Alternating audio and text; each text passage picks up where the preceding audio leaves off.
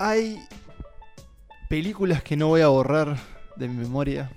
Listas que no voy a olvidar. ¿Por qué? Porque este es el último episodio de la temporada 3 de Santas Listas. Mi nombre es Pablo Estarico. Y a mi lado, frente a mí, está Nicolás Tavares, que está ajustando los micrófonos y que va a hablar ahora. ¿Qué tal, Pablo? Gracias por, por este saludo, gracias por esta introducción tan emotiva. Llegamos al final de nuestra tercera temporada. Todavía no vamos a hacer el balance, eso será al final, pero tengo que decir que ha sido un gran año para este podcast. Totalmente de acuerdo. Gracias, Nico, obviamente, por ser el anfitrión aquí en el estudio Martin C. Scorsese. A tu lado y a mi lado y en el medio, depende de dónde lo veamos, está el otra, la otra, la tercera pata. Eh, el integrante más joven, pero tal vez. El más joven. Emanuel Bremerman.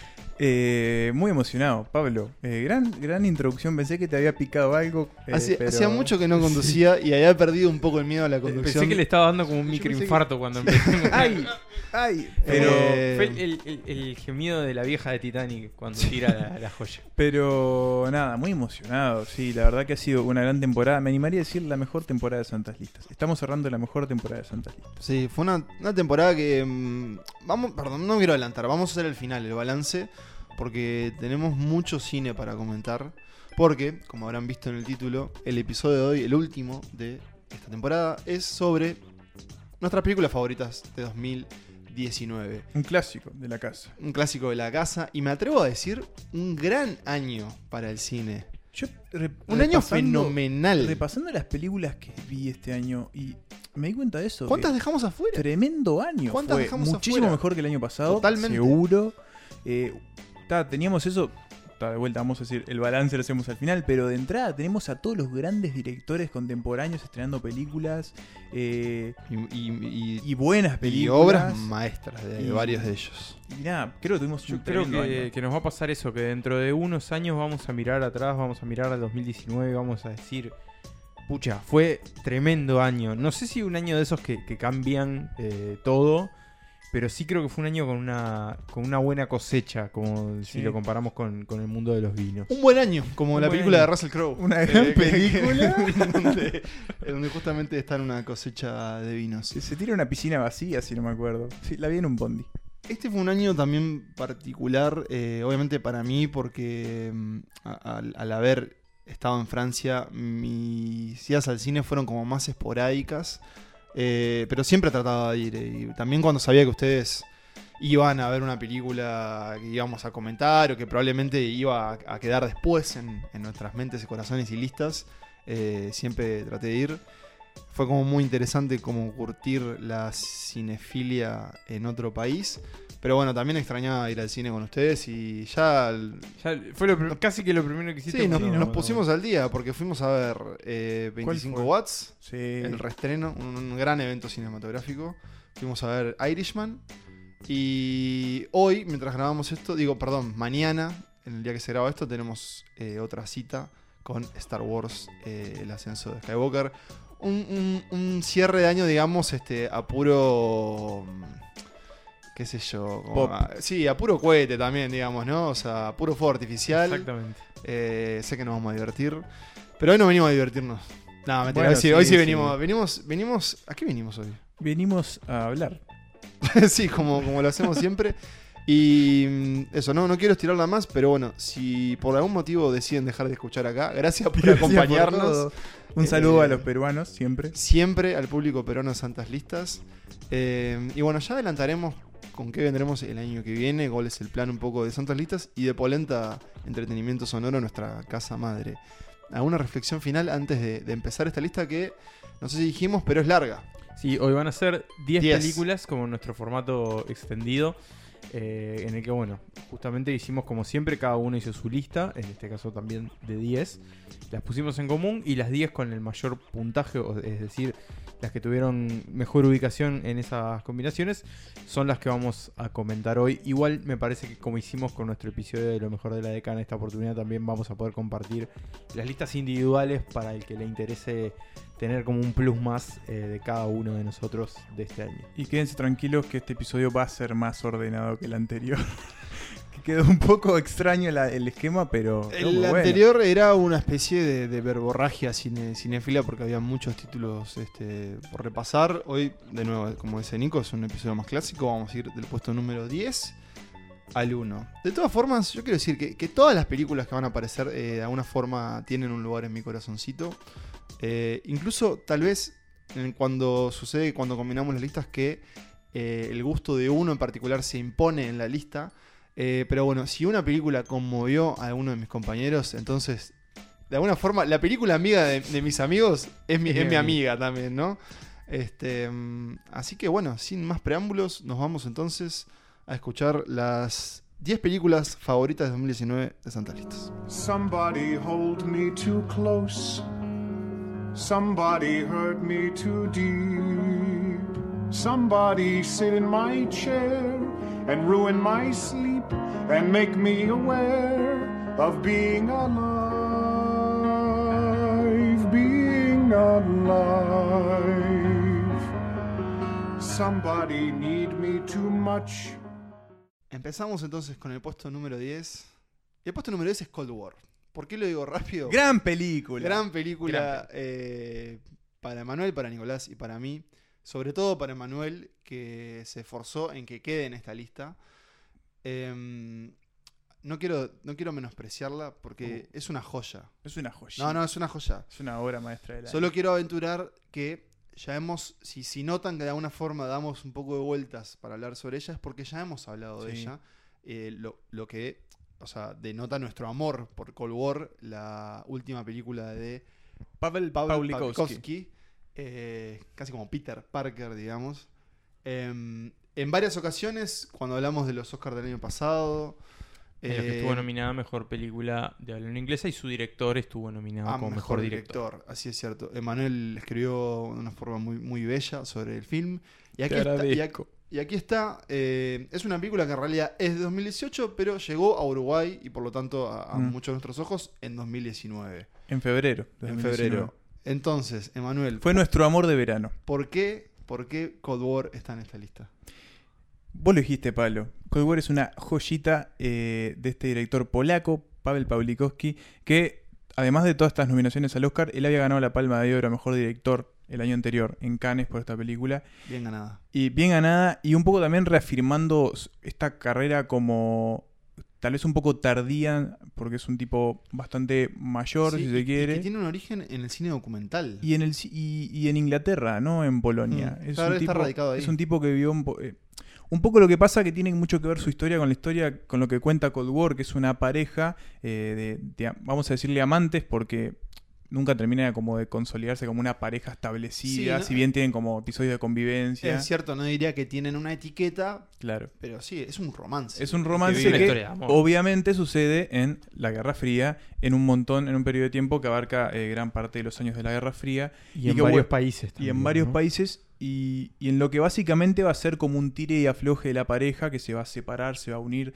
se va a pelear, se va a distanciar por motivos extra eh, de la pareja, eh, van a quedar divididos por el muro de Berlín, van a volver a encontrarse y es como una gran eh, epopeya romántica que de alguna manera retrata lo que pasó con los padres de Pawlikowski. Mm. Él, no tal cual como está en la película, él se inspiró en sus padres para este, contar esta historia de amor que, un poco de lo que hablamos en el episodio anterior, es una historia también muy trágica. Incluye, uno de los dos termina en un campo de trabajo forzados, este, hay separaciones, hay llantos, hay un montón de... La película recorre mucho tiempo en la vida de ellos y, y también, a ver, también siento que vos decías que hay como muchos conflictos externos que, que afectan ese que afectan ese romance, pero también internos, porque Sí. también Sí, a veces va por ello. es un romance como muy cargado y eléctrico y, esa electricidad genera, Mm. genera choques fuertes. Es que ellos dos son como personas como muy tormentosas. Por un lado, aun- él que es, eh, no dijimos, pero ellos se conocen porque él está tra- trabajando como eh, para registrar como la música folclórica de, de, bueno, de, de- de diferentes del bloque, del bloque soviético, básicamente, no solo Polonia, Sí. si no me acuerdo. y adentro, digamos, ¿no? En pueblos como Claro. muy pequeños. Y ahí conoce a esta, a esta mujer que, que ¿cómo era? Ya me Es una su- audición, ella, Claro, ella está haciendo una audición. una audición. No me acuerdo cómo se llamaba. No lo recuerdo. Me sale. Bueno, no me acuerdo. Pero que la actriz es eh, Joanna Kulig, que es gran, gran actuación esta película. Mereció estar nominada. Y, mm, y bueno, básicamente se conocen a partir de ese. De ese mm, Ella es Zula y él es Zula, Víctor. Víctor. Zula. Que son los nombres de los padres. Exacto. Y demás. Y, mm, y bueno, no me acuerdo de qué estamos hablando. Pero no, bueno, básicamente se conocen ahí y bueno, van a tener como este romance que los va a llevar por básicamente toda Europa.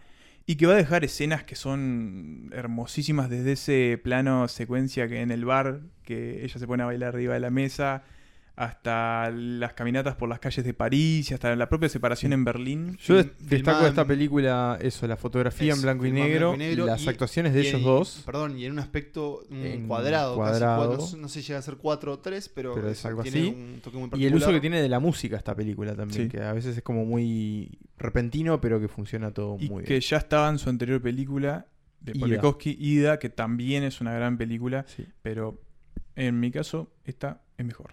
Bienvenida entonces, una vez más, Colbor, a esta casa. Te queremos mucho, eh, nunca nos abandones.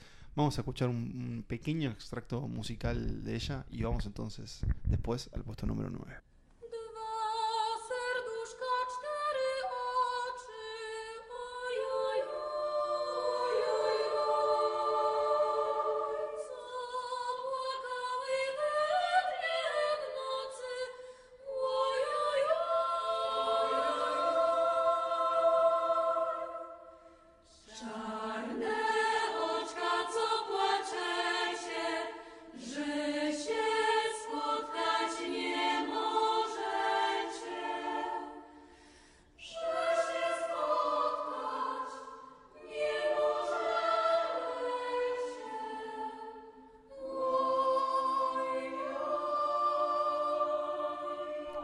Spider-Man, Spider-Man hace lo que puede una araña.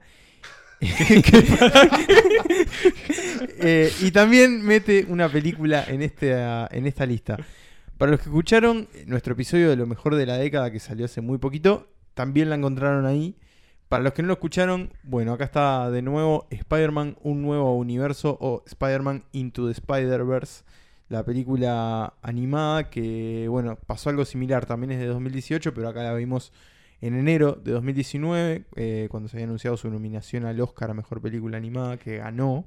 De hecho, si no me recuerdo mal, eh, estaba en la lista de Pablo el año pasado. Claro, porque claro. yo sí la vi en 2018, Porque para leer pero 2018. justamente por, por estar en Europa. Pero co- considero que hoy en día las películas, si bien obviamente siempre tienen un año oficial del lanzamiento, ya sea en un festival o en un país, la película de alguna forma siempre que tienen dos años de vida, claro. ¿no? Sí. Desde, que desde que recorren todo el mundo son dos, dos años. Sí. Por eso la temporada 2019 es 2018-2019 y en el 2020 tendremos 2019-2020. Exactamente. Así que igual llega eh, un nuevo universo que también estuvo nominada. No, perdón, que ganó, Ganó el Oscar. premio Oscar a mejor película de animación. Exactamente. Y que debería haber estado nominada a mejor Porque estoy de acuerdo, estoy de acuerdo. Eh, porque esta es una gran película, es una gran aventura. es- Ah, el libro verde. No, pará, pero estaba Green no. Book, vos. Por- Sí, perfectamente este lugar lo, lo podría haber ocupado esta, esta película. Que, que bueno, que un poco lo decíamos el otro día, es maravillosa. Pocas veces la he pasado tan bien adentro de un cine, pocas veces me he divertido tanto. Y además de la diversión tiene también como su costado emotivo y su costado más tierno también, como una cosa que, es- una carta de amor al, cine de superhéroes y a, a Spider-Man en particular, que es como este personaje tan peculiar, este personaje que es como que es uno más de nosotros, que es un tipo tímido en realidad, que es medio, medio queso en la vida, pero que cuando se pone el traje se convierte en el mejor de todos nosotros y tiene como esa cosa de que, bueno, todos podemos ser Spider-Man. en realidad, ¿no? ¿Necesitábamos otra película de Spider-Man? No. No, No pero esta sí. necesitábamos. Pero si era así de buena, en realidad anula Eh, todas las demás, sí, creo. Y también me pregunto cuántas más vendrán, ¿no? Sí. Eh, Yo creo que- sabemos que viene una secuela de esta. y de, para el y año de que las viene. otras Y de también. Homecoming y todo eso. Sí, por eso. ¿Por qué creen que eh, la figura de Spider-Man, digamos, se repite tanto en la pantalla grande? Yo creo que tiene que ver con lo que di- acaba de decir Nico y es que es debe ser el, el- el- el héroe con el que uno se puede sentir más identificado. Es un tipo que, que cuando arranca a ser Spider-Man, yo que sé, está en el liceo estudiando, tiene problemas que- de que la que le gusta no le da bola y tiene que ir a tirar la basura y al mismo tiempo tiene que pelear contra el duende verde y, Y de adulto no llega a fin de mes Y y, claro. tiene como esa cosa que, bueno, ta, es un poco, es una persona común, pero que tiene...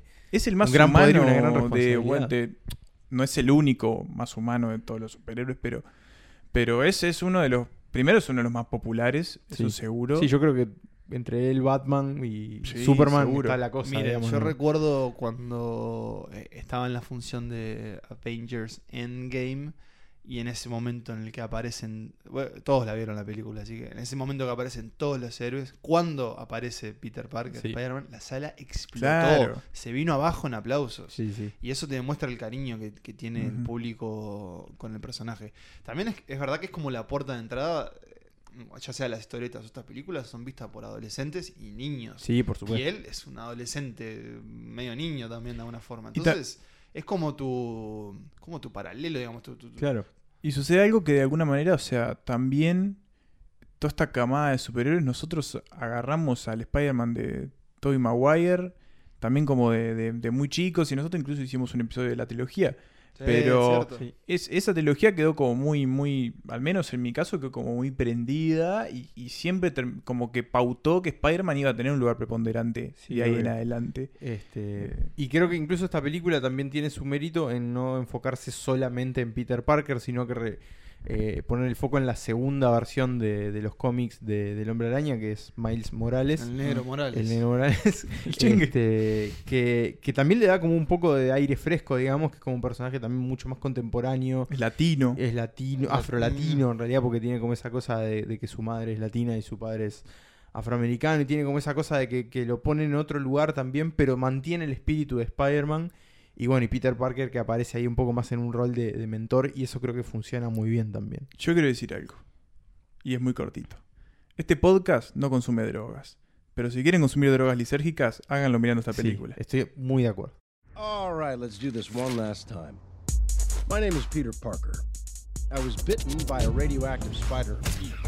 And for 10 years, I've been the one and only Spider Man. I'm pretty sure you know the rest. With great power comes great responsibility. I saved a bunch of people, fell in love, saved the city, and then I saved the city again, and again, and again, and again. And I did, uh, I did this. We don't really talk about this. Bueno, y en el octavo puesto, vamos con una que la tenemos en, en- todavía no la logramos despegarnos la de las está, está caliente todavía. Sí, está ahí, o sea, todavía está como en, en la barrera de lo que podemos decir se acaba de estrenar, porque estamos hablando de la última película de Noah Baumbach, Marriage Story. Historia de un matrimonio. matrimonio. Esta película... ¿Historia de un matrimonio? Historia de un divorcio. Historia de un divorcio. Yo creo que es medio irónico ese título, Claro. ¿no? obviamente. Este, Pero bueno, em, Más que irónico es punzante. Exacto. eh, de alguna manera también es la historia de, de un matrimonio. O sea, si Sí, nos ponemos a pensar... sí, de, ¿no? si- y si nos ponemos a pensar cómo arranca también la película, bueno. Es más, te diría el matrimonio, la unión post separación también. Durante separación más que nada, Sí. pero también eh, después. Y si ustedes son asiduos, escuchas de Santas Listas, se darán cuenta de que este podcast banca mucho a Noah Baumbach porque su anterior película también había sido una de las películas favoritas de este podcast en 2017. Así que bueno, le bancamos los trapos. Sí, los Megaroids. eh, a mí me pasó con Marriage Story, es que me dieron ganas de volver a ver Megaroids, Sí. volver a la Frances Ha. Yo este año vi Descuidan de Well, que también es Descuidan otra es una historia gran sobre un divorcio. En este caso, basada de alguna forma también en. Qué interesante, ¿no? Cómo los artistas recurren a la historia de sus padres. En este caso se dice que si bien él no la llama autobiográfica, obviamente está inspirada en su divorcio con la actriz Jennifer Jason Leigh. Que Jason de hecho hay, hay un tema y es que eh, obviamente él tomó muchas cosas de su divorcio y le mandó el guion a Jennifer Jason Lee con la que tiene una buena relación y encima tienen Bueno, un hijo en tiene común hijo, sí. para ver si bueno, este... Che, ¿qué te parece? Se aprobaba. se aprobaba de alguna manera y tal. le dio ya la adelante. filmé, pero te paso. La filmé, está en Netflix, ya la puedes ver, pero. te paso el link. Te paso el link de Netflix.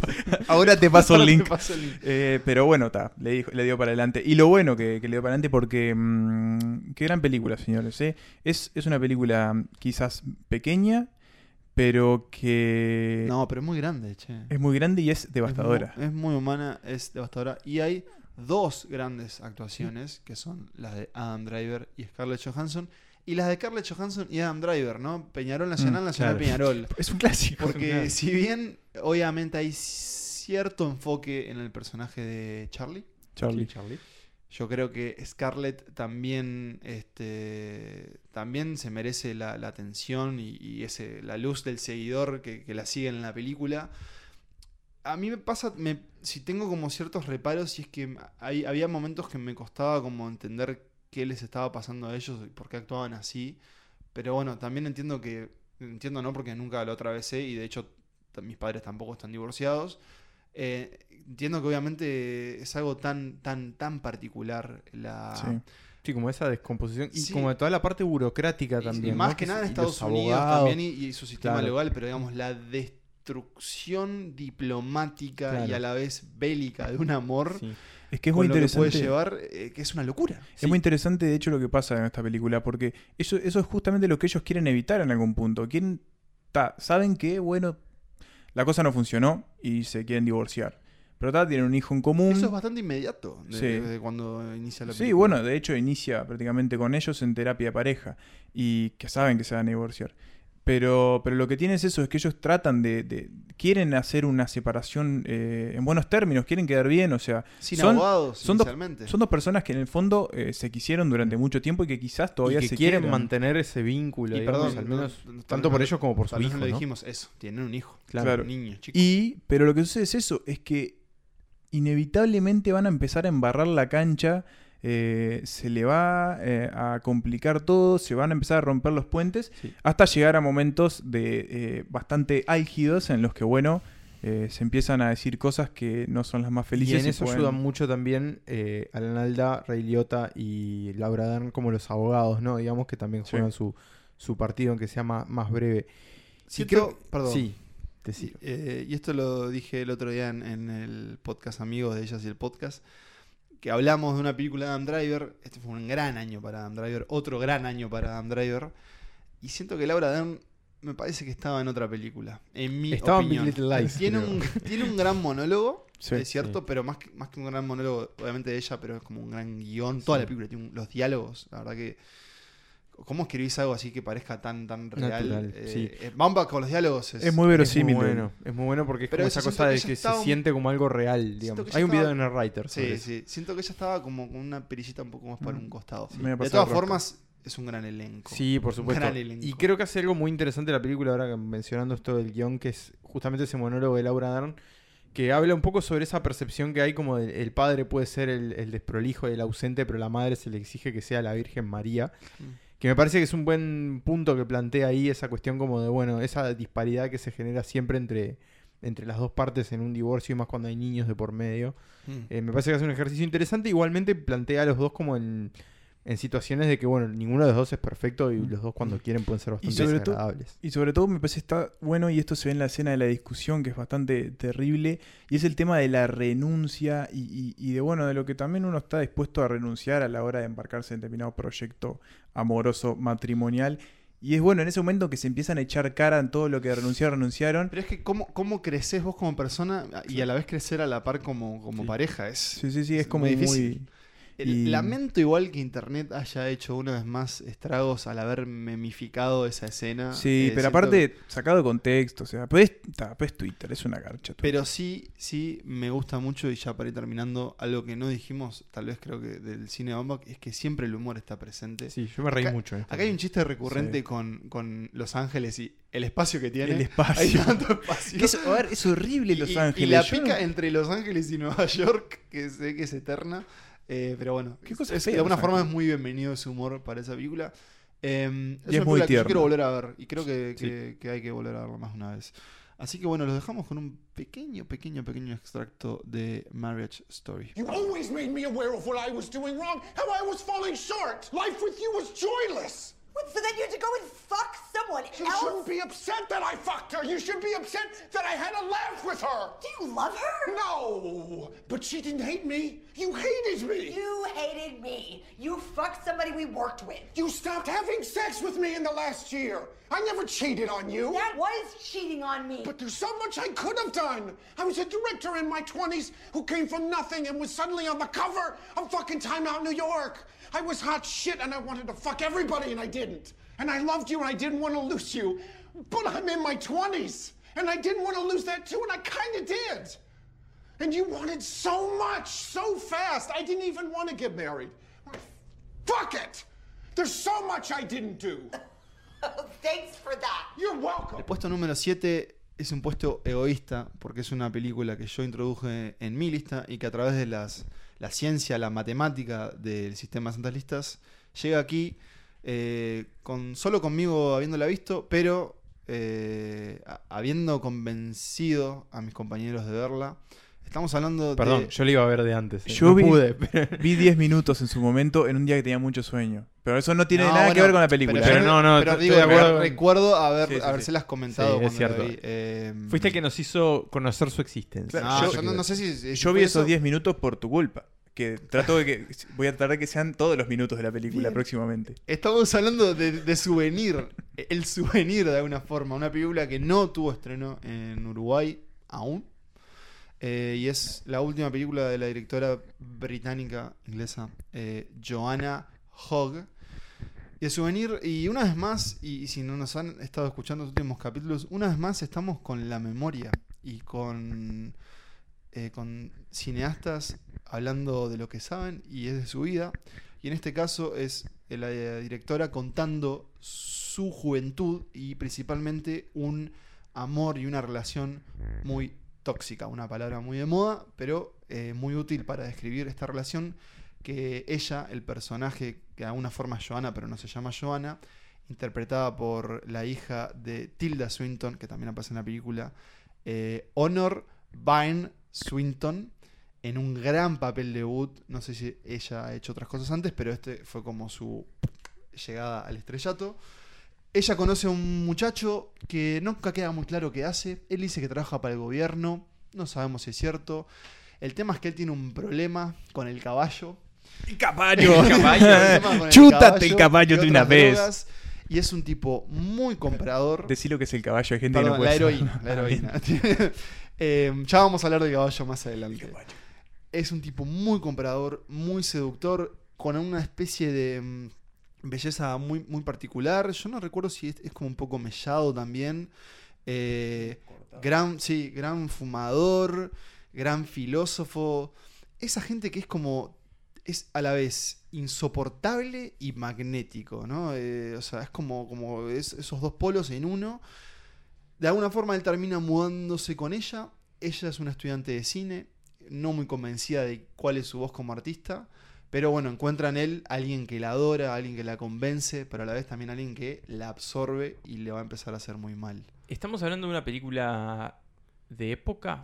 Eh, ¿A época le llamás en los 80? Sí, bueno, cuenta como Sí, de sí, sí. Está ambientada, hace sí, está 40 ambientada en los, en los 80. Creo que inicios de los 80, Mm. una cosa así. De todas formas, eh, eh, no hay tanto de época porque la película es una película de apartamento, ¿no? Bien. Marriage Story también Como- es medio sí. que una película de interiores, ya que veníamos con, como con esa destrucción, ¿no? Sucede. Menos cuando van a Los Ángeles que hay espacio. Sí, Hay mucho espacio.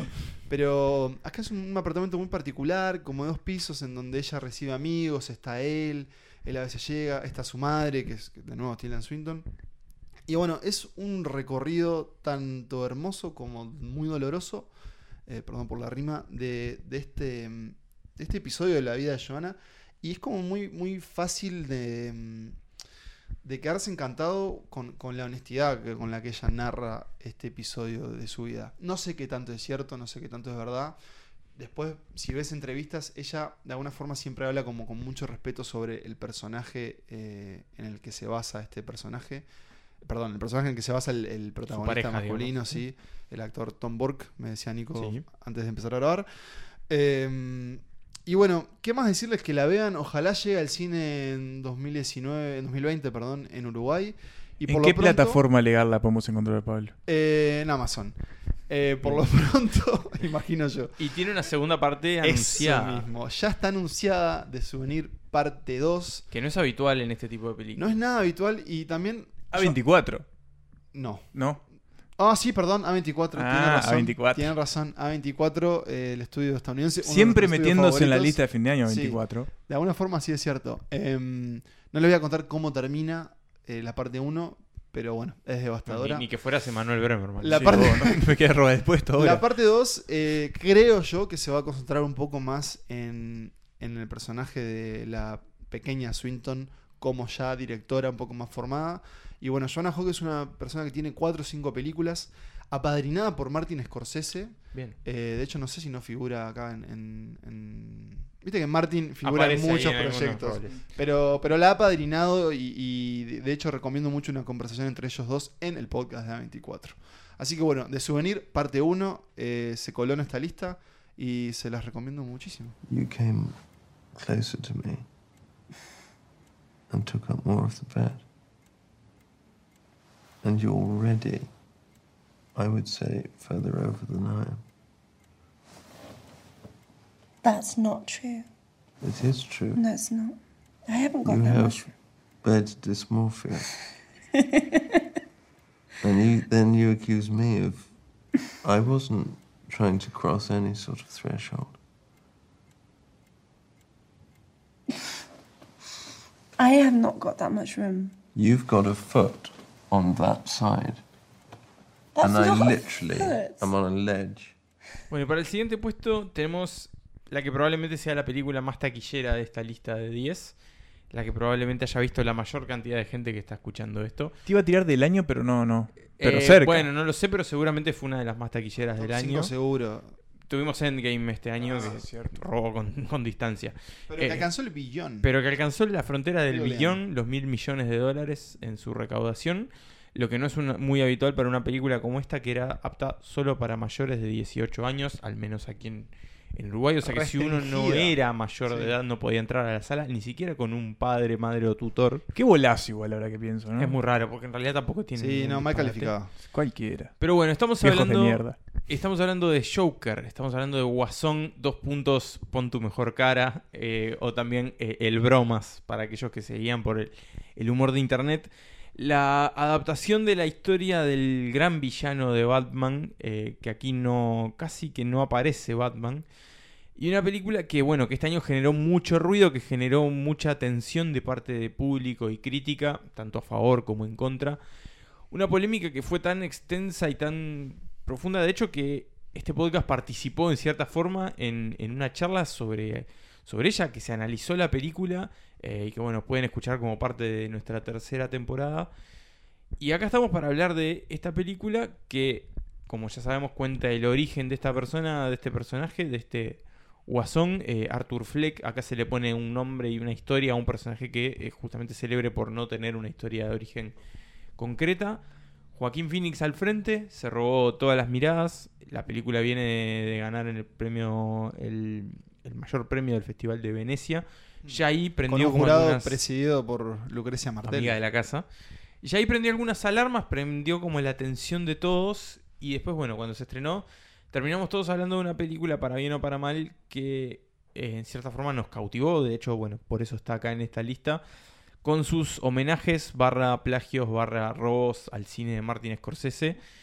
Y una visión que para algunos fue muy benevolente, para otros fue correcta y disertera sobre un, eh, una persona que obviamente no está bien, que tiene problemas psiquiátricos, eh, que bueno, es una película que habla de ese tema, aunque de una forma quizá un poco superficial. ¿Y qué más, qué más se puede decir, muchachos? Es una, es una película redonda, pero bueno, ¿por qué apareció acá? Yo ay, me gustaría que hagamos el ejercicio de sacar todo lo que se conversó sobre Joker y que me la veamos como sin nada. Claro, cosa sin el fenómeno, difícil. porque en realidad fue un fenómeno, ¿no? Es un peliculón.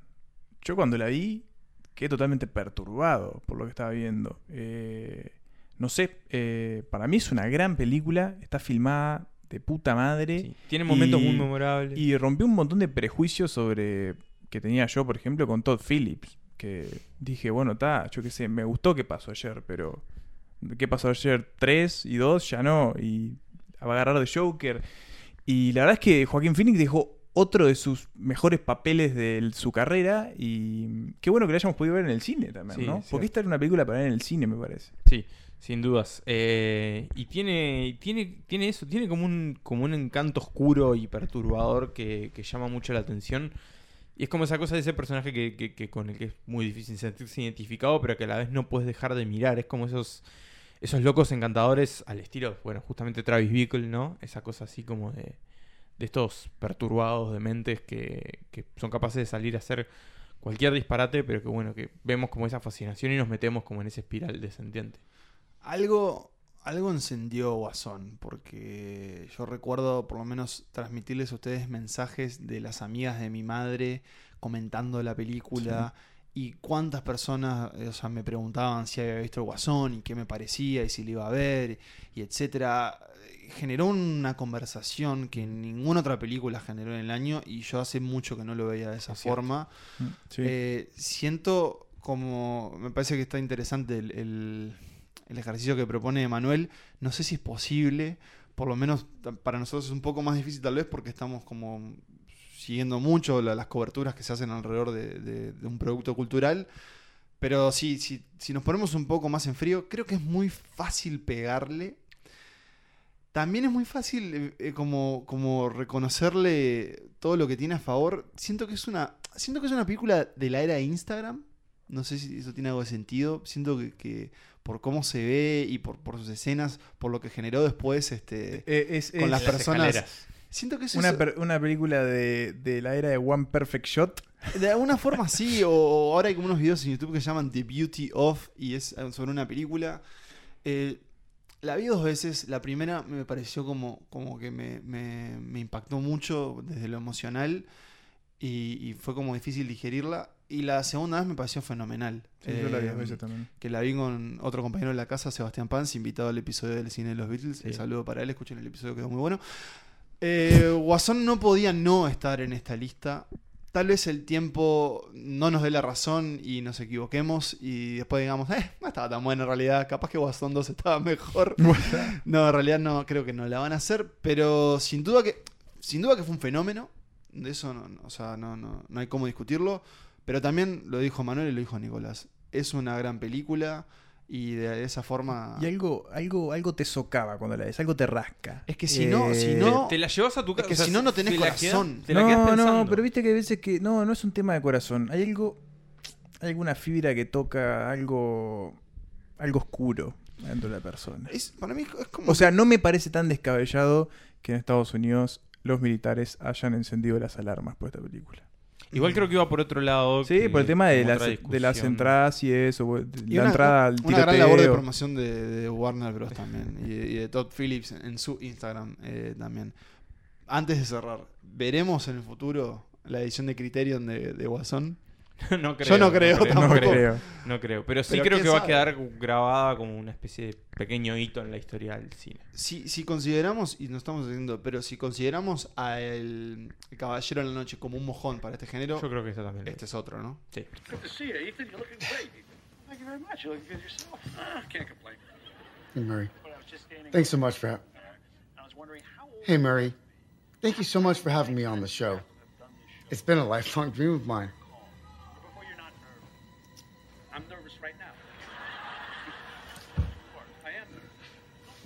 Hey, Murray. I've been on.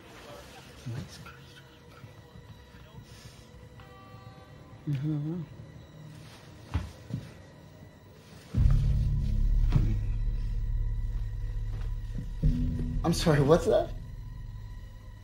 That's very funny, Murray. You know, I'm also a comedian. Would you like to hear a joke? Yeah?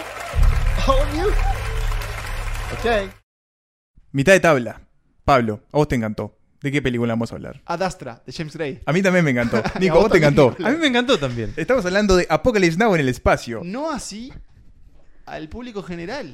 No, es cierto. ¿Dónde está Ad Astra en las listas, señores? Es cierto. ¿Dónde Él- la, he visto en, la he visto en el No, yo la he visto visto. tipo gente tirando, por ejemplo, tirando...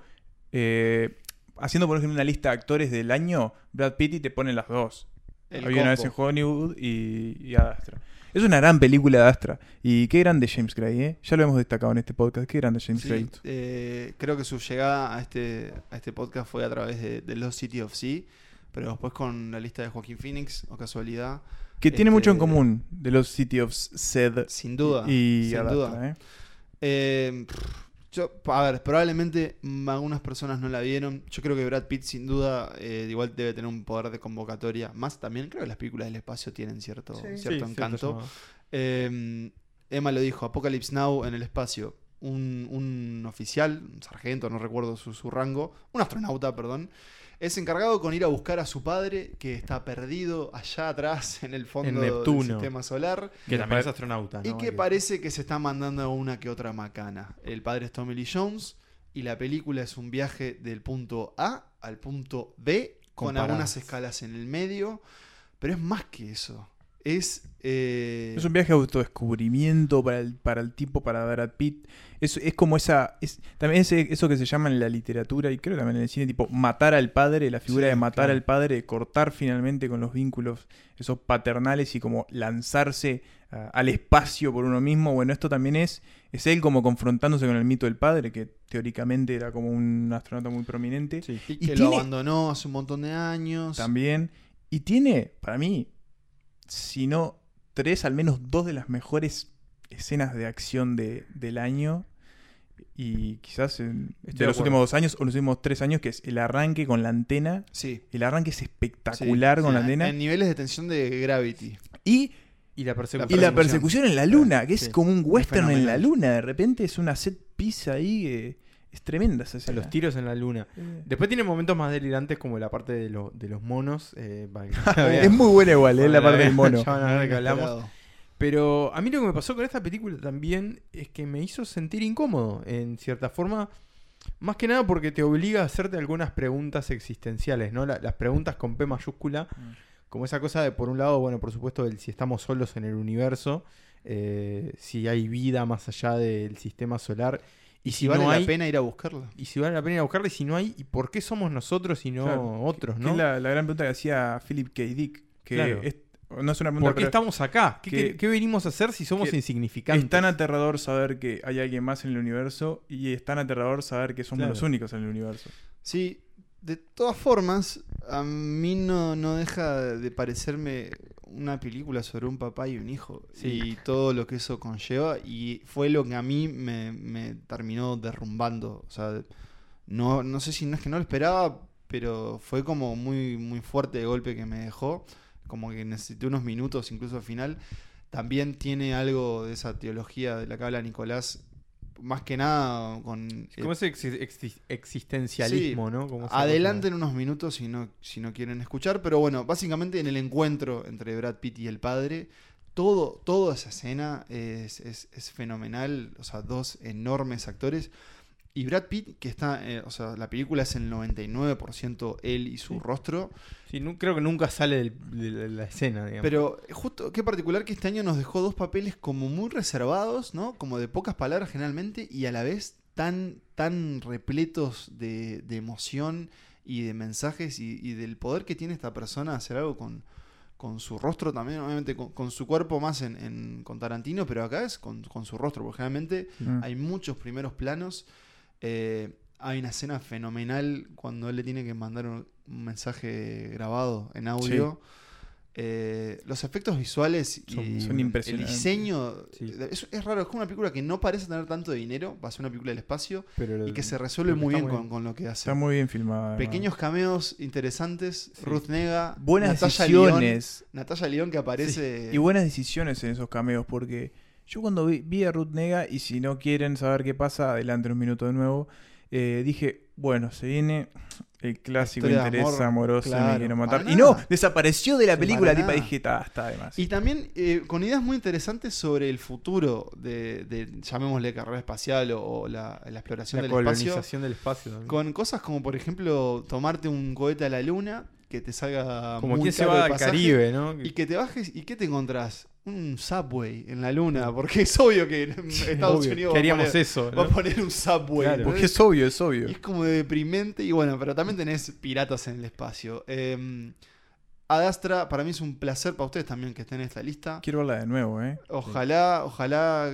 Y que tiene un ritmo muy particular también la película, ¿eh? Sin Quiero duda, sin duda. Eh, Porque uno por ahí puede ir pensando, va, esto es una película de acción, es de droga, no, pero es James no. Gray. Y James Gray no, no, no está para correr, está para, está para pensar.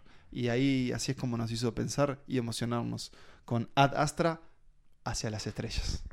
Major, what can you tell us about the Lima project? First manned expedition to the outer solar system, sir. Uh, Some 29 years ago. And the commander was? It was my father, sir. The ship disappeared approximately 16 years into the mission. and no data was ever recovered. Deep space missions were halted after that. Roy, we have something that might come as quite a shock to you. We believe your father is still alive near Neptune. Bueno, otra película, eh, la que está en el cuarto puesto, que es muy reciente, que es una película muy fresquita, que la vimos hace menos de un mes y que no, no importa el tiempo, ya de una nos impactó. ¿Sabes qué, Nico? Debo decir, Sí. la vimos hace poquito, pero para mí yo ya la siento como un clásico. Sí, yo creo que tiene eso, es. como esa cosa del clásico instantáneo. Y palabras mayores, porque acá estamos hablando de la nueva película de Martin Scorsese. Estamos hablando de The Irishman o El Irlandés. Eh, esta producción de O Netflix. I've heard you paint houses. Es el título que le puso. ¿Qué Netflix querés que ponga irlandés? Bueno, Toma. en el cine te encajo ahí. Heard You Paint Houses. Este, esta película que bueno, justamente es una producción de Netflix que tiene una historia bastante peculiar porque es una película cara que a Martin Scorsese le costó mucho vendérsela a un estudio hasta que apareció Netflix que si algo tiene es dinero y la financió, sobre todo es cara porque tiene una gran eh, tecnología de rejuvenecimiento para sus actores principales. Estamos hablando de Robert De Niro, estamos hablando de Al Pacino, estamos hablando de Harvey Keitel, estamos hablando de Joe Pesci. eh, y todos estos personajes tienen, necesitan este rejuvenecimiento porque lo que estamos eh, viendo en esta película, que es una película muy extensa, de tres horas y media, es prácticamente la historia de un puñado de vidas de hombres y algunas mujeres, pero sobre todo de hombres, que se cruzan, se mezclan y que se viven. Estamos hablando de que vemos prácticamente vidas vivirse eh, durante muchas décadas para una historia de amistad, de traición, de, De poder. valores, de poder. Delegado. Exactamente. Y de- también de reflexión De, de, de- perdón, de comer eh, pan con vino. pan con vino, de mojar el, el pan en el vino. Y de meterle wiki a la sandía, o el mejor invento de la vida. Buenísimo eso. Eh, de, de que las cosas sean lo que son. Y también de llegar al momento en el que la parca nos viene a tocar el hombro nos dice dale que te toca. Y mirar para atrás y decir, bueno, ¿qué vida viví? ¿No? Yo creo que, que Marty en algún momento. Bueno, este, este proyecto sale un poco de Robert De Niro. Fue un poco el impulsor, fue el que le acercó la, la historia al libro que Nico lo leyó. De- Frank Sheeran. Y que fue recomendado en la fue recomendado por la newsletter, esa gran, este, ese gran este, Dale. Espacio que tenemos. espacio que tiene este, este podcast. Em, yo creo que algún día él se puso a pensar, dijo, tengo que cerrar este cine al que de alguna manera he dedicado. Tocate una más, Martí. Claro, dije, de haber pensado, no puedo terminar en Los Infiltrados. Los vices, fueron los vices. Claro, y tengo a que los vices hacerlo a lo grande. Y ahí se puso a, a- a- a tratar de, de- de, bueno, de, de construir esto que al final lo puede hacer eh, el mercado casi que no permite que lo pueda hacer, pero al final sí. Y es que no, porque, de nuevo, esto no es una película de Warner o de Fox. incluso Sí, o de le cerraron las puertas en la cara. Sí, es creo una que- película de Disney. Que también fue una de película de Netflix. Que fue una película que, que hizo hablar mucho también, no solo por lo que cuenta, sino más bien por todo lo que pasó atrás, digamos, como esa cosa de dónde se estrena, cómo se estrena, las formas de consumo. También fue como una cosa que, que- que revivó un poco el debate de- sobre qué es el cine y cómo lo vemos, que bueno, se asocia también un poco a la discusión de Scorsese y las películas de Marvel, que iba por otro lado también, Sí, pero que está me- mezclada. Escuché una teoría muy buena, casi, cuasi conspirativa, y es que en realidad Marty tiró la bomba de Marvel para estar Para- en la conversación durante dos meses y me parece fenomenal. Igual para mí me da un poco Una cosa- lástima que se haya hablado tanto, tanto de eso. y- Eso es ruido, eso, eso Claro, va a pero pasar. me da lástima el ruido, porque... Bueno, a ver, en Joker pasó un poco lo mismo, se habló más del potencial Está- Pero yo peligroso creo que que de Todd Phillips película. acá es Martin Scorsese. o Claro, sea, ni que hablar, pero me- bueno. No me pongo pie, floto. Eh, Fuimos eh, muy afortunados en poder verla en el cine, gracias a ese vínculo que se ha generado entre la Cinemateca Uruguaya y Netflix. Eh, y también, yo diría, desafortunados en, en vivir la historia de Frank, Frank Sheeran. de Frank Sheeran, porque, señores, no quiero envejecer. Eh, es muy duro lo, lo que, lo que hace Marty con, con, bueno, justamente con eso que decía Nico, con la construcción de, de tu vida y qué pasa cuando está por llegar al final. Recuerdo que cuando salimos de verla, salimos casi en silencio. No hablamos, cierto. No había como mucho para decir en ese momento. Eh, probablemente volvamos a hablar del irlandés más en extensión. De hecho, lo hicimos en la newsletter, ese gran Exacto. producción de listas, donde escribimos un poco nuestras ideas. Eh, una cosa, tal vez no nombramos, pero un dream teamazo de actores. Sí. Pesci, Al Pacino, De Niro. eh, un gran... eh, Raymond, ¿no? ¿Cómo es? Este, Eh, el de Everybody- Ray Romano. Ray Romano, eh, sí. Bobby Cannavale, Sí. Anna Paquin también. Con, se generó mucha discusión Sí, también, pero la puta que sobre, parió. bueno, sin duda sobre cuántas líneas tiene su personaje, no importa. Pero tiene, aparte tiene sentido que no tenga línea, o sea, porque está totalmente desconectada con su padre. Totalmente. Y eso de alguna y manera es, también... y es- y es devastador. O sea, a Scorsese no se le olvida darle diálogo. Aparte, uno actor, viene Scorsese y te dice, mira, te preciso para esto. Yo sé que hay es muy guionista, pero claro. Sí, laburar contigo, vamos arriba, aunque Es, sea para por- aparecer es ahí. raro todo, todo, como toda esta conversación un poco este, est- estruendosa que generó otra cosa, la de, la de cómo ver The Irishman como si fuera una serie.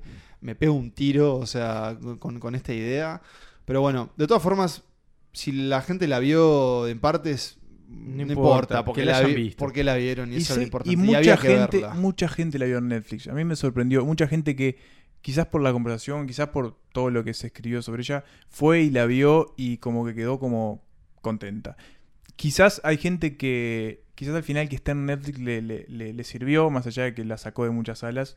Porque quizás gente que no lo hubiese visto, ido a ver el cine, le dio clic y bueno. Hay- Siempre que se- la gente se acerque al cine Scorsese está bien. Eh, eh, si hay una queja por su duración, es que yo la verdad no la entiendo, porque si Martin Scorsese va a hacer una película que dure 5 Sí. horas Y no igual, puede ser no más quiero corta. que sea más corta. A ver, y no, no necesito que sea una hora y no me enteré de las tres horas No, y no. media. Y no puede ser más corta por lo que cuenta también. Yo creo que si fuera más corta sería casi una falta de respeto. Y porque además tiene la gran edición de su colaboradora, que no recuerdo el nombre. Tel- eh, Telma Shootmaker. la gran Telma, que la verdad que edita películas que da gusto. Sí, sí, sí. Eh, Es, y- co- sí, es como que vaya, lo mismo, es como, no sé, ir a recortar Casino, que dura 3 horas y 5, o sea, solo 25 minutos menos que esta. Que dure más, no importa. Eh, Martin, saca el, el, el Director's Cut de 5 horas. La, flor de Martin Scorsese. Ojalá no sea su última película. Yo creo que Release. Snyder's Cut. De hecho, No ya quiero- tiene otra ahí en vueltas. Sí, con Tiene DiCap- dos con incluso. DiCaprio. DiCaprio en la vuelta. Hay Sí. otra más, que Y el no- otro día me fijé. No quiero de igual de- Una olvidar. es The Killing... Eh, Killing of the Flower no sé, Moon. Flower Moon. ahí- Esa es la que está con... es como, es de- como del petróleo en el Algo oeste, así. ni idea. No quiero olvidar igual que esta fue su segunda película en el año. Porque Sí. también hizo Otra el con Netflix. documental también de, eh, de Bob Dylan. Sí, el que es un Rolling gran Thunder documental. Review. Yo no puedo ver. Casi documental. Bueno, sí, está bien. Eh, ¿Documental? Sí. No lo sé. Eh, Martín, te adoramos. Estamos acá en tu estudio con tu tu nombre. sí, cuando quieras nos falta, una nos falta un cuadrito con tu rostro, pero ya lo una tenemos. sandía, un A mí me whisky. gusta mucho la foto de él en la piscina. Muy bueno. Este, así que bueno, gracias. Gracias, Martín. Y que venga con toda la banda. Sí, que traiga a todos, le hacemos una pasta y, y mojamos eh, el, pan, en el vino. Only three people in the world have one of these, and only one of them is Irish. I have one, Angelo has one, have one.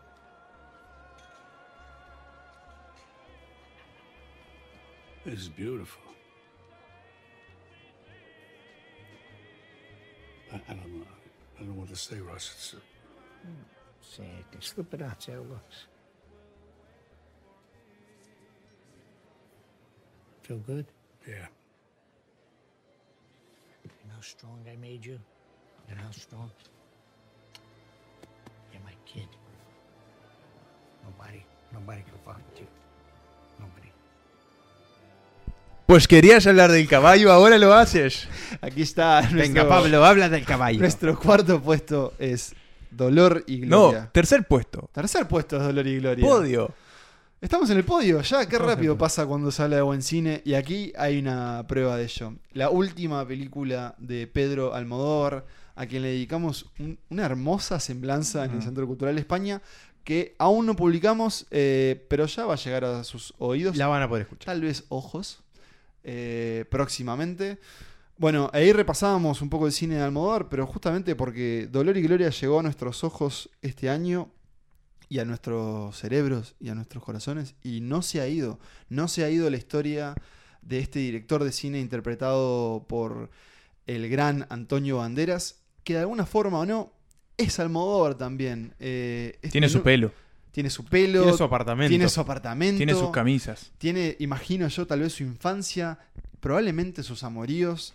Eh, y de nuevo, tenemos la memoria y la revisión de la vida de uno como, como el- este motor narrativo en el que Almodóvar, de nuevo, de nuevo él no, pero otra vez tenemos artistas hablando del arte y del dolor, el dolor no, pero el peso del arte y el de crearlo, y de qué pasa cuando tal vez uno ya creó sus mejores obras y está en el ocaso. Esto lo vamos a volver a ver en un puesto más adelante, pero bueno, veníamos a hablar de Scorsese, que también es un señor muy entrado en edad, se ha dicho que ya ha filmado sus mejores películas, nos sorprende con Irlandés, y acá Pedro pasa lo mismo. Viene con Dolor y Gloria, nominada a... A todos los Goya posibles. A todos los Goya. Y preseleccionada para el Oscar mismo. a mejor Gracias por la aclaración. Preseleccionada, probablemente Está en la lista de nueve y probablemente esté. Vamos a ver si gana contra otra gran contrincante. Pero sobre todo, creo que lo interesante es cómo eh, Pedro entró en, nuestra cinefilia este año. Emanuel ya ha dicho que, fue como, su, gran estreno con él y un puente para ver un montón de, de otras de sus películas. Para mí fue como un reencuentro y también la excusa de, de- de- de decir, pucha, hay un montón de cine de Almodóvar que me falta por ver. Nico medio que le pasado algo parecido, había visto alguna cosa, pero acá fue como, uff, qué peliculón, porque yo sé que a vos, Nico, te gustó muchísimo. Sí, por supuesto. Eh, fue como un descubrimiento un poco tardío porque yo la vi considerablemente después que ustedes, que la Ah, vieron cierto. casi que en su estreno. Pero no decepcionó. Pero no decepcionó para nada y, y tiene eso, esa cuestión, bueno, que justamente la conectábamos con The Irishman, como del artista veterano que empieza a mirar para atrás y a repasar su vida. Eh, es un protagonista, Salvador Mayo, digamos, que, tiene mucha cosa de, de Almodóvar, al menos Sus dolores de espalda. contacto, sus dolores de espalda, sus operaciones de espalda. Eh, y tiene también esa cosa de, los amores perdidos, en cierta forma, que, que está por ahí. Eh, el vínculo con la madre, que, que es algo bastante habitual en el cine de Almodóvar. Tiene eso que, bueno, que tiene un montón de puntos de contacto con otras, otros, eh, otras películas de su carrera. Tiene algunas temáticas compartidas, pero también tiene esta cosa nueva, digamos, de también de tener un protagonista masculino, que por lo general en las películas de Almodóvar las protagonistas son Eran mujeres, mujeres, ¿no? Y, y ¿saben lo que más tiene? Y, y si ahora lo pienso, se repite mucho esto en, en los puestos que vienen y en los anteriores también. Tiene un gran final. Este fue un año de grandes finales. Grandes, O sea, grandes planos finales. Por y, de, ejemplo- y de escenas de gente bailando. Esta película también lo también. Pero por ejemplo, en The Irishman hay un, un- un devastador final. Y acá también hay un final que a mí me dejó boquiabierto y decir, ponela de nuevo, mandá la película de nuevo. Y lo dijimos un poco en el, en el episodio en- especial que hicimos en el CCE. Y esta película tiene mucho de teatralidad también, ¿no? De estos parlamentos largos, estas escenas filmadas como si estuviesen filmando un escenario. Y de hecho, Hay teatro. Hay de hecho, una de sus mejores escenas es un monólogo en un teatro que de verdad es muy, muy hermoso lo que se cuenta, es muy devastador, que es básicamente la historia de Salvador.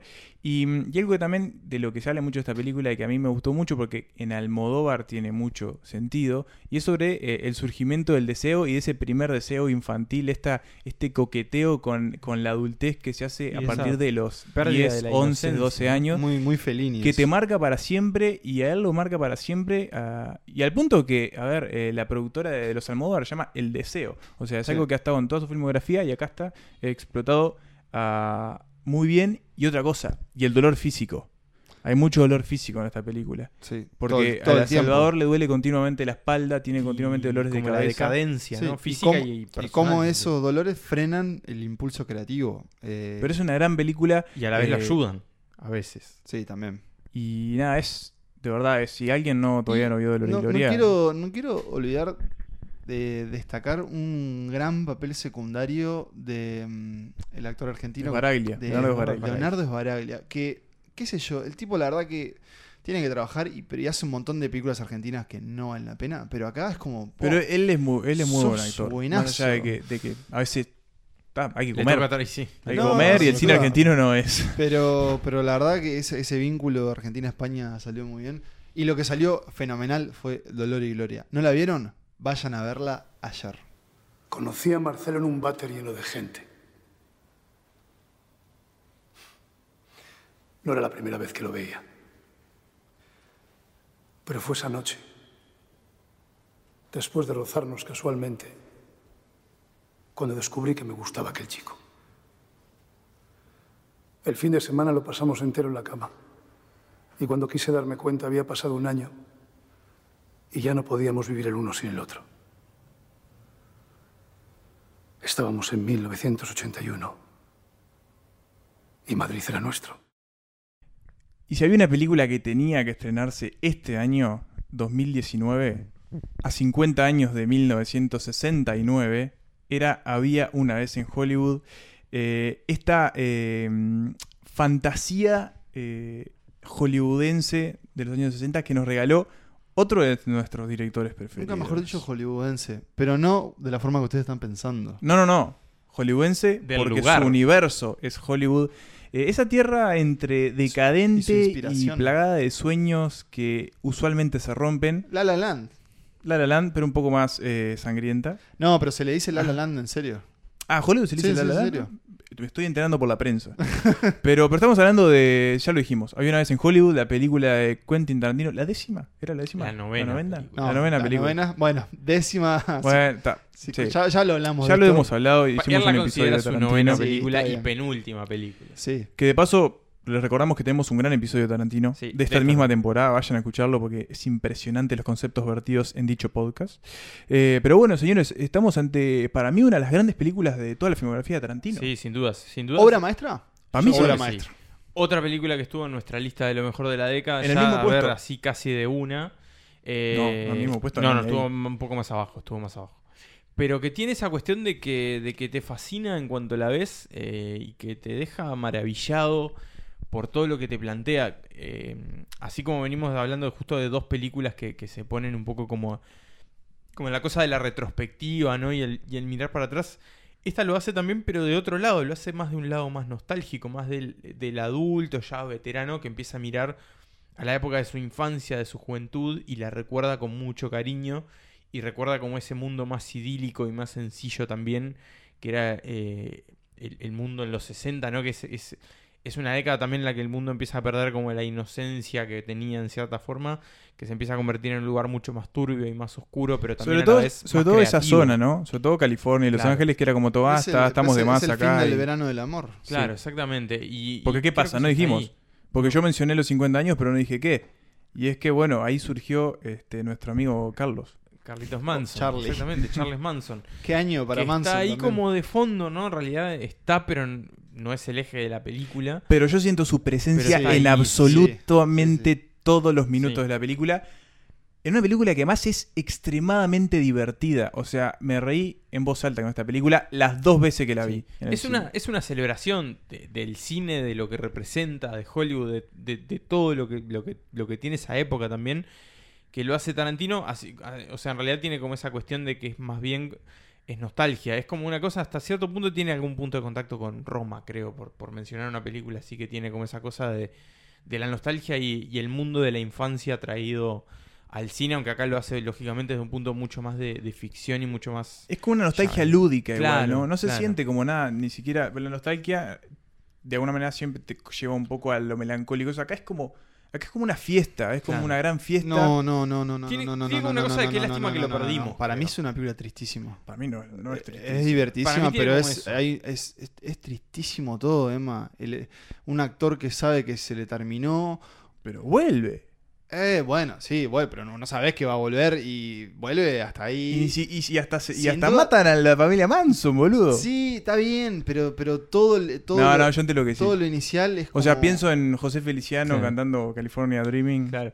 Hay, Creo que hay tiene- momentos graciosos. Tiene eso como de qué lástima que lo perdimos y ojalá hubiera sido de esta forma, ¿no? Sí, pero, pero también para mí es como la despedida de él de, de- de- de un, est- de una forma de producir eh, las narraciones audiovisuales, Sí. que era una época en la que el cine y la televisión com- conversaban mucho, también como ahora, pero bueno, es una película que en realidad era mucho de la televisión, si bien se, le- se ha dicho que es una carta de amor del cine. Como esa, como, cosa de que era otra casta la Claro, acá en ¿no? realidad los vemos filmando westerns para televisión. Claro, como esa cosa de la gente de televisión no hace cine, la gente Claro. de cine no hace televisión. Y si te caíste a la televisión eh, o no pudiste salir de la televisión, estás perdido. Y si te pasa, no llores adelante de los mexicanos. Claro. Yo la quiero ver de nuevo. ¿Qué Yo tema también. los mexicanos eh, en Uruguay y Tarantino, justamente? Sí, Yo, yo estoy en la tercera Yo la quiero ver de nuevo sí. y, y porque siento que, que, mm, siento que, que esta película le perdonamos algunas cosas porque es Tarantino. Déjenme terminar.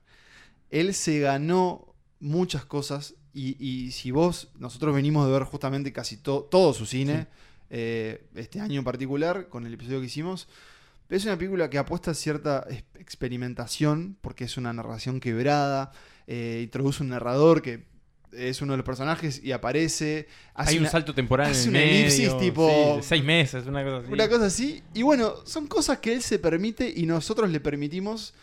Y está bien. Yo, o sea, cuando Tarantino juega, nosotros aplaudimos. Porque de alguna forma él hace un, hace un manejo de todos los recursos. eh, y construye imágenes bellísimas. Las, las luces de Hollywood. Sí, la escena de California Dreaming. Eh, claro, eh, es hermosa y sin duda también, de nuevo, tenemos a un autor ya más avejentado, todavía le falta pa- para, para estar como Scorsese, digamos, tiene 60 él, por Sí, ahí, anda anda, ahí, por no ahí. llega- no sé si llega a los 60. O de- digamos que 50 para, y pico. Para un, para un cineasta es- no es tan viejo en realidad. Kurosawa también filmó hasta los 80, Está creo. como en la propia, en la propia edad. Pero bueno, él dice que es la penúltima. Y de alguna forma, si decíamos que, que Scorsese se quería despedir de algunas cosas, creo que Tarantino también. Gracias a, a Dios, este, no gracias a Harvey Weinstein, consiguió un, un reparto, un elenco increíble y nos reunió a Brad Pitt y a, y a Leonardo DiCaprio. Espera, ¿y ¿dónde, ¿Dónde estuvieron antes? Justo No me acuerdo. No, no, digo que no. Ah, no- que los nos, los ah, sí, reunió sí, en pan- sí, sí. los que los reunió en pantalla. Me quedé pensando No, ellos no, eh, no, Me no parece que trabajaron no, ¿no? juntos. No, no, No. digo que los no, al menos como. Que los juntó, Y decir. qué gran Y el dupla. rol de Margot Robbie, que en realidad no tiene tanto tiempo de pantalla como ellos dos, pero que, Otra que es rompieron las otra- pelotas con los otra diálogos. presencia, digamos. Para mí, Como- la escena del cine de ella es de las mejores de la- de la, película. Sí, Sí. sí. Y no dijimos, porque es casi al pedo decir una película de Tarantino, pero qué banda sonora. vos. Sí. Dos de los temas de Tarantino se metieron en lo más escuchado de, de mi año, por ejemplo. Es cierto. Eh, la banda de The Irishman también está muy bien. Sí. Eh, de nuevo, hay como, como que se- repiten algunas y cosas. la banda sonora de elementos. Ad Astra, tremenda. Eh, bueno, de hecho, la banda sonora de la que se viene ya tiene una, una preselección a los Oscar. No importa. Vamos a poner a Time Hollywood. Va a ser recordada como una de las mejores, una de las inolvidables, una de las clásicas de 2019 y probablemente de la década. Y probablemente, sí, de Tarantino sin duda. Eh, va- hay- bueno, hay que ver cómo nos reencontramos con ella, ¿no? Sí. Y bueno, le queda una a Quentin. Que un tiro, una bala. Ojalá que. ¿Qué creen ustedes? ¿Podrá No, superarse? A mí no se aguanta. Ah, yo pensé que si, que si me No. decía si podrá cortar en 10. Él dice que va a escribir libros después. Y hacer teatro. Le gusta demasiado el cine. ¿Cómo seguís después de Once Upon a Time in Hollywood? Bueno, No- no él ha sé. dicho que quiere hacer algo más Trek. chico.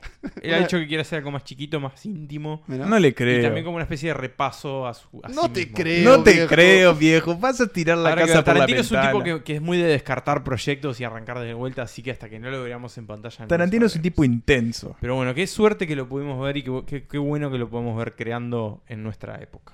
And I can't afford to hire a bunch of guys that smoke cigarettes and sit around talking to each other all day on the chance that I might use them. I got a four-man team here, Rick.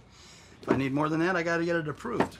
And you know, I I, I got to look after my dudes. Hey, hey, and, and if your dudes were a better match for me, I'd say, oh, oh, okay, you got me. But, but, but th- th- that's not the case, and you know it. He, he- he's a great match for Yeah, me. yeah, yeah, no. Hey, you could do anything you want to him.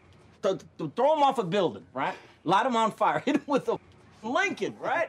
Get creative. Do whatever you want. He's just happy for the opportunity. Nuestro primer puesto es. Ya lo saben. Si no lo saben, se lo decimos al unísono en 3, 2, 1. Joker. Parasite. Parasite. Parasite. Película también la que hablamos este año. Dos Eh, veces. Dos veces. Y vamos a hablar Pero ¿cómo vamos a de ver todas las que nuevo. sean necesarias? Tres veces. Eh, Bong Joon-ho. Bong Hive, como se le dice en inglés, que es la colmena de fanáticos de, de Bong, ¿no? Como la Bay Hive, que son los fanáticos de Beyoncé, tenés la Bong Hive. Esto es real, hay remeras, Ah, ¿eh? mirá, quiero una. Eh, director coreano, surcoreano, que aquí también Director del régimen. hizo, hizo una de sus grandes obras, para algunos su obra maestra, para otros una de sus mejores películas, tal vez no la mejor, pero sin duda nuestra favorita de 2019. Parasite es la historia de dos familias, eh, o la historia de una familia, es la historia de la familia, es la historia de la desigualdad, es la historia Antes de seguir, es una historia que no les vamos a decir de qué trata. No. Y en realidad es raro porque muchas veces uno diría, ninguna película debería ser revelada. Y sin embargo en esta se generó una cosa de, de decir, escuchá, te recomiendo Parasite, no te quiero decir más nada. Vos mirala, mirala y me decís. Bueno, yo la vi en, en cierta forma sí, digamos, sin saber de qué iba, solo sabiendo que era una presunta gran película que venía con muy buena anticipación. Y la verdad que me, impactó y creo que eso, preferí, me di cuenta después que la vi que lo mejor era no haber sabido nada de antemano. Es una película que hay que dejarla que, que uno, que te sorprenda, que, que verla evolucionar adelante de tus ojos. Porque todo funciona a la perfección y todo está muy bien. Y es eso que decía Pablo, es ese relato sobre la desigualdad, las diferencias de clase, la familia y un montón de cosas más. El poder también creo que está por ahí en, en la vuelta. Eh, pero eso, es una, es, es una película que, que no se parece a nada Bueno. y a la vez mezcla muchas cosas conocidas. Eh, eh, también. Nicolás ayer, ayer, perdón, en el capítulo anterior, lo Habla dijo, bien, o tal loco. vez vos, Emanuel, quería decir, ¿cómo encajo esto en un género? Y Yo lo dije. Vos lo dijiste. Te seguís sacándome la palabra de la boca, idiota. Es algo que dijimos también en, en el episodio de, de cine coreano en el que hablamos de Parasite. Que notábamos como esa cosa de que el cine coreano, o al menos las películas más destacadas de los últimos años, son bastante difíciles de encasillar. Y creo que con Parasite pasa eso, más allá de que uno pueda decir. Yo siento que a es grandes rasgos drama. es un suspenso. Sí. Más que un drama, para mí es, Sí, un- es una historia de- algo de thriller. sí, y comedia negra también, pero es muy negra, entreverado sí. en realidad. Sí. Es una gran bonjonjeada, ¿no? Es una gran película. Es una gran A mí me dejó, película. a mí me dejó. Es una gran película. Es una gran película. Yo... Es una gran Es una película. gran, pe- Esperá, ¿es una gran película. Es una gran Pero estamos de película. acuerdo, es una gran película. Eh, Pará. pará. Sight. Muy bueno. De salón, de salón. Muy bueno. No, vos, eh, mm, yo qué sé, sí. Es, un- es una tremenda película. Entonces, no tiene que saber nada. Hagamos lo opuesto. ¿Qué? Seamos críticos con Parasite. Sí, Seamos críticos. o sea, sí. ¿Qué ¿A le, qué le podemos pegaríamos? Claro. malo? No se me ocurre nada. no, no, no. No, de verdad, de verdad no se me ocurre nada. Iba a tirar un chiste racial, así que No, no, no, no, no, no, que ya hiciste este año. Eh, No, vos, es- te deja descolocado además. No termina y Sí. de verdad te deja descolocado porque no Yo- yo- entendés muy bien qué te pasó por arriba. Siento que, si bien tal vez a mí, por lo menos al principio, me costaba entender ciertas dinámicas familiares dentro de los personajes principales, pero que después entendía, bueno, esto en realidad es una diferencia cultural. La familia uruguaya no se va a parecer a una familia pobre eh, de Sí, Corea del obvio. Sur que vive día a día y cuyo trabajo, eh, y hasta acá llegó con la trama, pues una de sus fuente- fuentes principales de ingresos es doblar cajas de pizza. Em, pero bueno, eso en realidad es, es la apertura a, qué sé yo, un, un festín cinematográfico em, en donde como que siento que, que toda escena, como que se nota que toda escena fue casi que procesada en un laboratorio para ser contada perfectamente en el cine. Sí. Es decir, con cómo está la cámara, cómo se mueve, a dónde van los actores, cómo se aprovecha esa locación. Dato, esa casa fue diseñada ¿Para la película? para la película. La propia casa. Está tremenda Es hermosa la La casa. propia casa. Sí. Eh, Eh, voy, a, ci- voy a citar uno de los memes de Te lo resumo. eh, es el pináculo de su evolución. Es, Mm, es me esa gusta. cosa así como. Me gusta, me gusta. Es una película que no le encuentro un fallo. No le puedo encontrar un fallo. tiene Que la, lo debe tener, la pero no lo escena. Estamos, la- seguimos encantados, es lo que importa. Tiene para mí una de las grandes escenas del año que es la escena de la lluvia. El Sí. que la vio ya sabe qué escena. ¿Qué escena? ¿Qué película? ¿Qué película? Es una gran película. Sí, es una gran película. Eh, pero bueno, no sé, no sé qué más decirte para eso. Solo que, Que la la vayan vean, a ver. que Que la vayan que a ver cuanto antes. Que ojalá llegue al cine acá para poder verla en pantalla grande. Yo creo que la- va a llegar. No sé cuándo, no sé si va a depender de si gana o no el Oscar. Eh, yo Mm. creo que es muy probable que esté nominada a mejor película de habla en inglesa. Puede ser incluso que esté nominada a mejor película, punto. Sí, Bueno, Sí. Bon Joon-ho está nominado a, los directo- a director en los Globos de Oro. Es más, he llegado a ver alguno que diría esto puede llegar a ganar el Oscar a mejor Ojalá. película. Se está hablando y. Lo que no- sería no un cambio muy, muy tremendo con respecto a la historia de los Oscars, pero creo que sería muy Y bienvenido. bueno, ya es hora, ya es hora de que empecemos a premiar tal vez lo que vale la pena. Va a el terminar mundo está ganando achicado, Bombshell. pero Sí. el mundo se achicó y ahora el mundo ve todas las mismas películas y está Sí. todo al alcance de Sí, la mano. ojo, este año ganó Green Book. Sí, los Oscars siempre tienen Los la, la Oscars siguen facilidad de los decepcionar, pero Pero ojalá que no, ojalá que sí, no. ojalá que por fin este Sí, como ese batacazo. Que la mejor película del año sea la que se lleva el premio. Invitamos también a recorrer el cine de Bong Joon-ho. Eh, obviamente en Netflix tienen a Okja, que es una película muy disfrutable. Tal vez no llegue a estos niveles de, de, de- de Bong como maestro.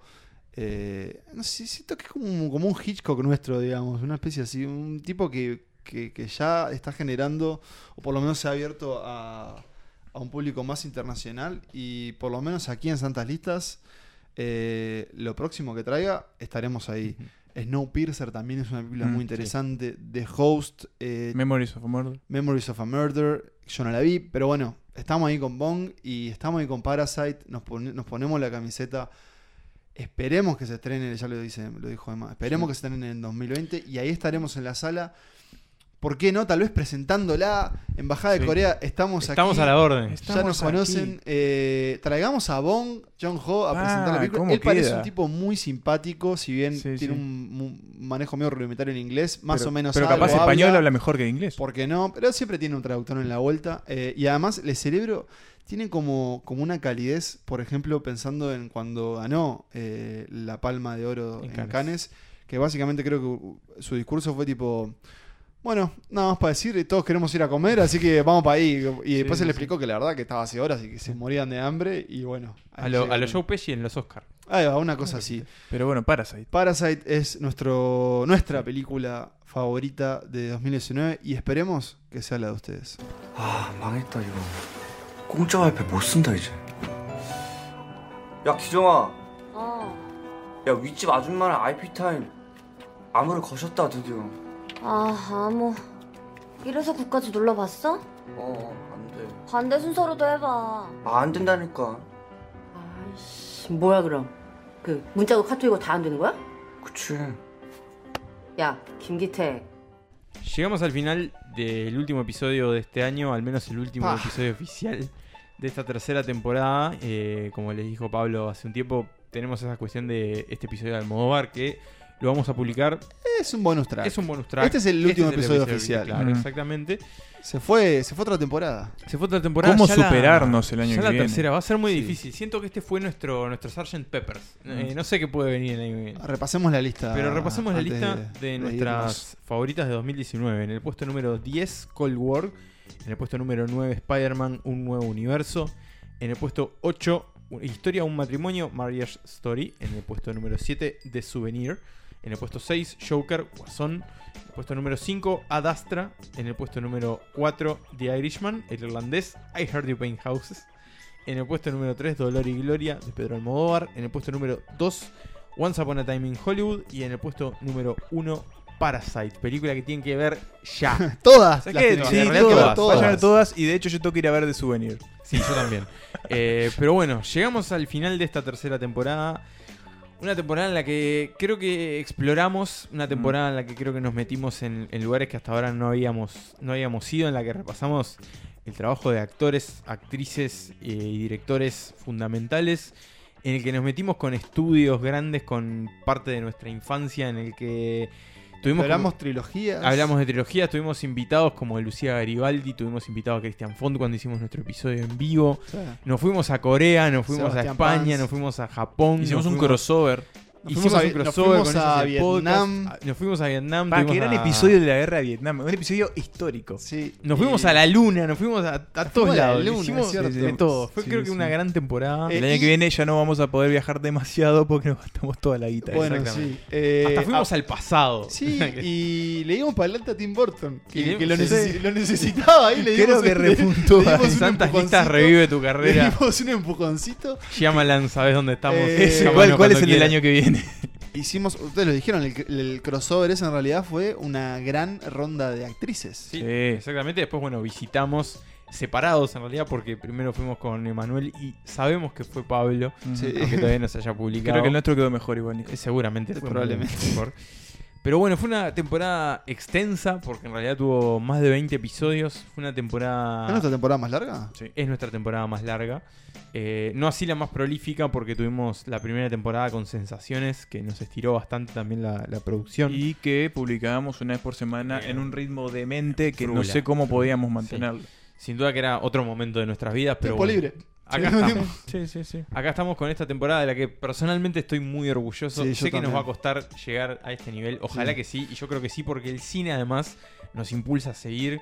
Como siempre digo, esta es nuestra mejor escuela de cine. y Perdón, siempre no, salen eso lo dije yo. Es, es cierto, lo dice Pablo. Bueno, le iba a la decir gente ahora, se por eso robando las palabras en este podcast. Es nuestro, ya está. Yo lo, Lo que, que dice acá es de todo. Yo lo que traigo acá es para todos. Santas Listas eh, es, un, es un podcast comunista. No, Santas Listas eh, es una gran parte de mi vida que espero que siga. Obviamente esto lo dije cuando volví, que volví para el episodio de Hisao Miyazaki. Digo, ese no fue cuando volví, pero también nos metimos con el cine de animación. ¿Cuál fue el de tu bueno, vuelta? Japón. El episodio de mi regreso fue, Nico, ¿vos ¿Vietnam? manejás el archivo? Fue el de No, Vietnam. fue el de Ah, Vietnam. Vietnam. Eh, pero bueno, obviamente fue una temporada que, que nos tuvo a, a dos costas, en dos hemisferios, que eso implicó tal vez una calidad de Ser sonido. creativos. Sí, y una calidad de sonido un poco menor. Implicó que yo estar cinco horas en el futuro, eh, en el trasnoche, o ustedes a veces también grabar de tarde en un fin de semana. Nada, fue como un gran desafío. Gracias, eh, obviamente, a ustedes, muchachos, por eh, decidir que había que seguirlo con los tres grabando. Y obviamente, gracias a ustedes por acompañarnos. eh, no solo con, con, digamos, sus reproducciones, sino también con sus mensajes, con sus likes en esa hermosa cuenta de Instagram, con la cantidad de suscripciones en la Ah, newsletter. eh, a mi pequeña familia de grupo de Facebook, los tengo un poco abandonados, pero, pero ya volveremos. Bueno, eso, eso es lo que iba a decir. Este fue el año en la que diversificamos también nuestra, nuestra producción. Porque le pusimos un poco más de amor a, a las redes y, y Bueno, también y- y el sacamos gran a la, archivo también, al ¿no? gran Sí, archivo, y que la fuimos newsletter. también un poco más hacia nuestra audiencia, que obviamente siempre la tenemos presente, pero que intentamos buscarle nuevas formas también de estar en contacto con ellos. Prometemos seguir buscando, de hecho, para el año que viene más formas de, de seguir eh, ampliando esta comunidad, porque creo que en cierta forma también se ha generado una, una pequeña comunidad de, de cinéfilos y de gente que le gusta el cine. Este, que bueno, algunos nos escuchan, otros nos van descubriendo recién ahora, pero que las puertas están abiertas. Si este es incluso el primer episodio que escuchan de nosotros, bienvenidos. Sí. Y está buenísimo. Eh, trataremos de estar más en contacto con nuestra audiencia latinoamericana. En Montevideo está pasando, creo, cosas con, con el cine y es que la gente que le gusta hablar de cine se está reuniendo más. Obviamente las gurisas de ellas son como un gran podcast amigo, la gente de, de Breakfast Club. eh, bueno, obviamente el Centro Cultural España. Cinemateca también está ahí como con nosotros, bueno, y obviamente los distribuidores de cine, un montón de gente que, que nos ha dado para adelante, además de nosotros darnos para adelante a nosotros mismos. Y a nuestros padres. Y a nuestros padres, a nuestra Sí. familia, a nuestra pareja, a nuestros amigos, etcétera. Eh, ¿Qué nos faltó? Nos faltaron pegotines, hace mucho que no, Es verdad que no hacemos que- que sí, hay que pegotines. restoquear ahí. De hecho, yo tengo algunos, creo. Bueno, bien. Y bueno, como ustedes saben, Santas Listas forma parte de Polenta, que es como la casa madre, donde han salido otros podcasts también. Finjan Demencia, que tuvo un año particular. Sí, pero que Pero sigue no por eso menos exitoso. Sigue Eh, siendo nuestro podcast más escuchado. Sin duda. Eh, Tragaperras tuvo dos temporadas. Una Sí. gran adquisición. Este año tuvimos la incorporación de La La La. La La La, Eh, otro gran producto de Belén. Y, y- bueno, el año que viene, en principio, Santa Listas va a seguir. Porque el cine es infinito. El cine es infinito. Nosotros tenemos capítulos hasta el día del juicio final, más o menos. Eh, el arranque oficial ya lo, lo anunciaremos, pero espérenlo para después del verano de la temporada. Eso no quiere decir que no hagamos cosas en el medio. No, por supuesto. Pero bueno, la temporada 4, eh, como todo en Uruguay, hay que esperar un Hay poco. que esperar hasta, hasta Sí. marzo. Las Igual olas- tenemos los Oscars siempre que el cine nos da ese, ese quiebre en el Sí. verano, que bueno, obviamente estaremos. algo vamos a hacer porque es uno de los grandes eventos de... Y eso, cine. estén atentos a nuestras redes porque tal vez un día les digamos, che, hoy vamos a ir a ver Mujercitas. Quien quiera venir está invitado. Sí, sí, sí. Este, y bueno, señores, ¿qué decirles? Este, para mí hacer Santas Listas es un placer. Me gusta muchísimo, me gusta muchísimo hacerlo con ustedes eh, y me gusta muchísimo hacerlo con ustedes. Así que gracias por invitarme. Lo mismo Está digo, siempre invitado, ¿eh? Siempre, las puertas están abiertas. sí. No, de verdad, nos es, sí. muy, es muy bueno tener, fuera de joda, es muy bueno tener estos proyectos Sí, eh, lo- extra, ¿eh? Y que se haya mantenido mucho. tanto tiempo, porque se pone a pensar hace cuatro años que hacemos estas listas. ¿Este ¿Es el cuarto año? Y Claro, si porque contás tenemos- jueves de listas, Ah, está bien. es un montón, es algo que se ha mantenido muchísimo más de lo que a veces se mantienen parejas, ni idea. Sí. Sí. O sea, Sí. familias. Entonces, Sí, sí, es un montón y no hay que quitarle mérito a eso. Así que No, es vamos cierto. por el quinto año. es cierto. Y bueno, y nada más. Un placer, yo disfruto mucho de esto, como decía Emma, eh, hablar de cine, que a veces incluso, por más que uno trabaje escribiendo sobre cine y haciendo cosas sobre cine, a veces no da el espacio que hay para todo lo que uno quiere decir o todas las películas de las que uno quiere hablar. Y la verdad, es más divertido. Y la verdad es Sí, mucho más divertido sí, porque si algo que compartimos es el amor por el cine. Así que bueno, muchachos, un placer.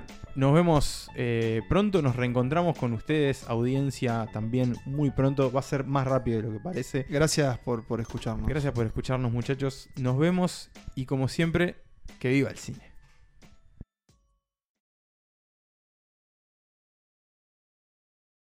I love you 3000.